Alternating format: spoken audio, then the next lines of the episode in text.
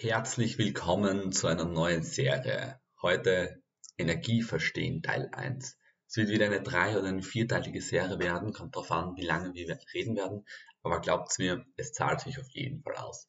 Denn heute reden wir einfach einmal über die Energie, was Energie überhaupt ist und so weiter und so fort. Ehrlich gesagt, wir starten gleich einmal einfach mit der Definition von Energie. Energie kannst grundsätzlich ganz einfach definieren. Es ist die Fähigkeit, Arbeit zu verrichten. Arbeit kann man ausdrücken als Leistung und wenn man eine Leistung mit der Zeit multipliziert, also irgendeine Arbeit macht für eine gewisse Zeit, dann muss man eine gewisse Energie aufwenden. Und das ist eigentlich die Definition von Energie. Die Einheit, es gibt sehr viele. Das ist grundsätzlich die SI-Einheit, das ist einmal Joule. Das ist die standardmäßige Einheit. Du wirst wahrscheinlich kennen die Kilowattstunde oder also das, was bei der Stromrechnung siehst, oder auch zum Beispiel beim Essen die Kalorien oder die Kilokalorien. Das ist, hat mit der Ernährung zu tun. Das heißt, die Energie kann unterschiedliche Einheiten aufweisen. Und wichtig ist, es gibt immer die Energieerhaltung. Das heißt, Energie kann weder erzeugt werden noch vernichtet werden, sondern nur von einer Form in eine andere Form umgewandelt werden. Wenn wir also von einer Energieerzeugung sprechen, ist das immer falsch, weil die Energie wird nicht erzeugt, sie wird nur in eine andere Form umgewandelt. Doch welche Energieformen gibt es überhaupt? Es gibt wirklich sehr viele Energieformen. Das klassischste ist die potenzielle Energie. Das ist einfach die Energie, die zum Beispiel ein Objekt aufgrund seiner Position besitzt. Wenn wir jetzt sagen, okay, das Wasser wird von einem Pumpspeicherkraftwerk wird auf den See raufgepumpt vom, auf den Staudamm. So, das Wasser ist jetzt in einer höheren Lage. Das heißt, das Wasser hat eine höhere potenzielle Energie im Vergleich zu unten zum Tal, wo der Generator dann sitzt. Das ist das gleiche, wenn du deine Wasserflasche nimmst. Stell sie einmal auf den Tisch. Das heißt, die potenzielle Energie ist auf dem Tischniveau null. Hebst du jetzt deine Wasserflasche einen Meter hoch, ist es den einen Meter Höhe, hat sie eine höhere potenzielle Energie. Das ist jetzt einmal die potenzielle Energie. Dann gibt es noch die kinetische Energie. Das ist einfach die Energie, die man hat, wenn man sich bewegt. Stell dir vor, du spielst Tennis und du schlagst den Ball und dann fliegt er oder spielst ihn über das Netz. Und zu dem Zeitpunkt, wo er in der Luft ist, hat der Ball eine kinetische Energie. Man nennt sie auch die Bewegungsenergie. Berechnet ist es das mv halbe, also die Masse mal der Beschleunigung zum Quadrat halbe. Und die potenzielle Energie ist m mal g mal h, das heißt die Masse mal der Erdbeschleunigung, das ist immer 9,81 und dann mal der Höhe, zum Beispiel einen Meter.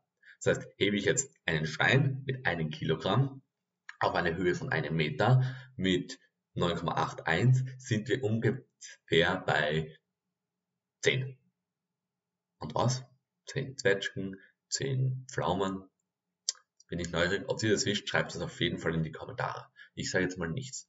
So, aber es gibt ja nicht nur die mechanischen Energien, wie potenziell kinetische, sondern auch die chemische Energie. Das ist einfach die Energie, die ein, eine molekulare Bindung gespeichert ist. Zum Beispiel in Nahrungsmitteln, in Treibstoffen.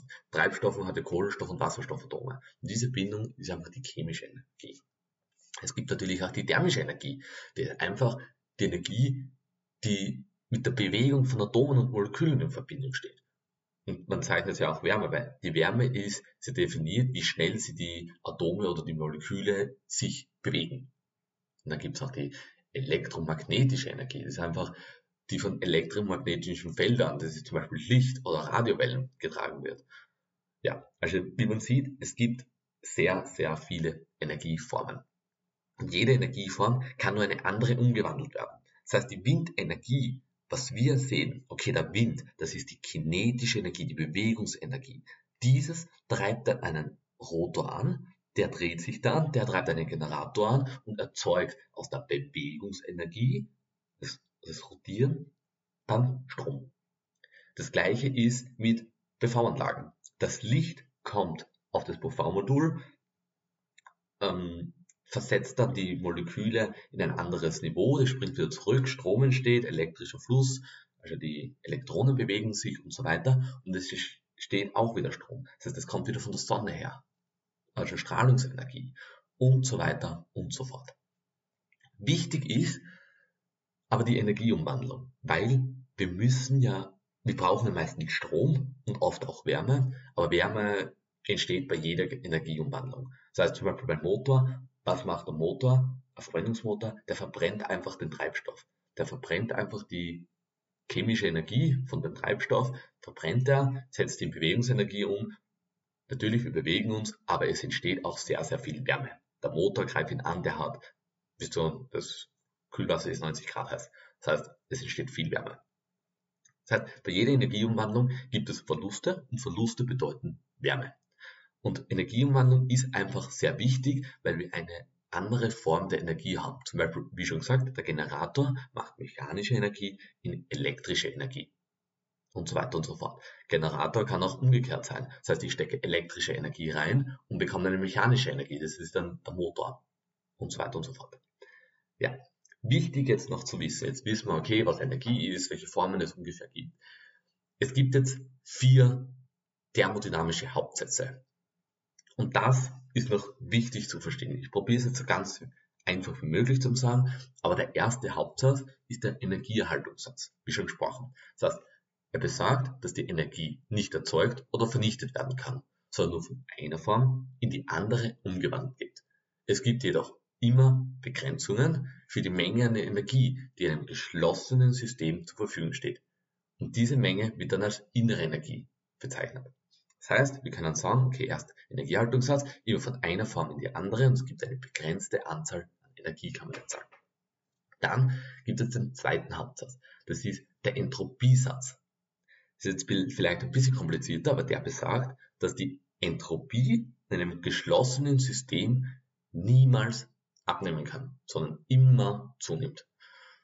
Die Frage ist jetzt, okay, und was ist die Entropie? Entropie, ich habe wirklich schon glaube ich sechs oder sieben Semester lang Thermodynamik in der Schule gehabt, auf der Universität. Und ich kann es noch immer nicht gut beschreiben. Es hat mir noch kein Lehrer sagen können, oder keine Ressource, was Entropie in einfachen Worten für einen Siebenjährigen, was das wirklich ist. Und ich habe da jetzt ein paar Beispiele, zum Beispiel, man sagt immer, die Entropie ist ein Maß für die Unordnung oder das Chaos in einem System. Das heißt, mit anderen Worten, alles in einem geschlossenen System wird sich in Richtung einer zunehmenden Unordnung bewegen.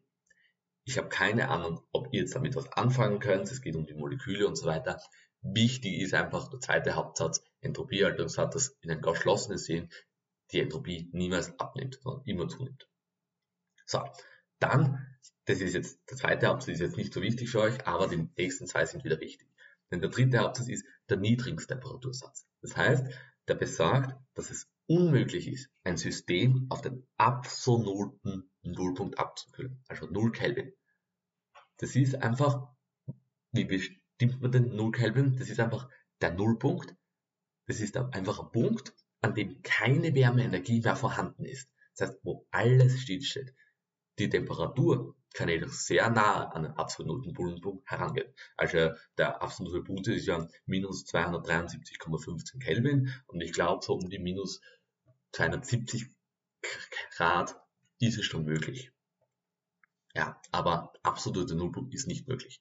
Und dann gibt es den vierten Hauptsatz und das ist lustig, weil er wird auch der nullte Hauptsatz bezeichnet und das ist einfach eine wichtige Ergänzung zu den anderen drei. Er sagt einfach, dass zwei Systeme immer im thermodynamischen Gleichgewicht mit einem dritten System auch mit ein, miteinander im thermodynamischen Gleichgewicht stehen. Das heißt mit anderen Worten jetzt, wenn zwei Systeme die gleiche Temperatur haben wie ein drittes System, haben sie auch die gleiche Temperatur untereinander.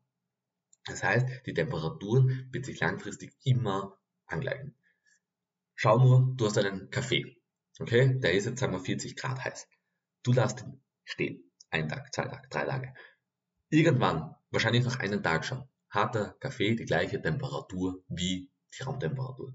Das besagt er eigentlich. Also, am Schluss war es jetzt vielleicht ein bisschen komplizierter, aber überhaupt kein Problem. Wir wissen jetzt einfach, was Energie ist, auf was man achten muss, welche Energiearten gibt, die Energieerhaltung, welche Einheit Energie hat, wie man es umwandeln kann und so weiter und so fort. Die thermodynamischen Hauptsätze sind wichtig, finde ich, vor allem die ersten drei, so Energieerhaltung, Niedrigtemperatur und Nullpunkt und Entropie kann man jetzt mal auslassen. Ist jetzt nicht so spannend für uns. Aber auf jeden Fall Nächstes Mal geht es dann weiter mit erneuerbaren Energien, fossile Energie, wie die Energienetze funktionieren und so weiter und so fort. Also bleibt auf jeden Fall dran, wenn euch das Thema Energie mehr interessiert. Heute war es eher ein bisschen theoretisch. Nächstes Mal geht es wieder in die Praxis. Ja, und dann wünsche ich euch jetzt noch einen wunderschönen Tag. Es war wieder sehr schön, einen neuen Podcast aufzunehmen. Ich freue mich natürlich jedes Mal um eine positive 5-Sterne-Bewertung auf Spotify, auf Apple Podcast oder auch immer diesen Podcast hörst. Danke auf jeden Fall. Und das war die 59. Folge schon von der Zukunftspodcast mit Sebastian Steinscherer. Ciao!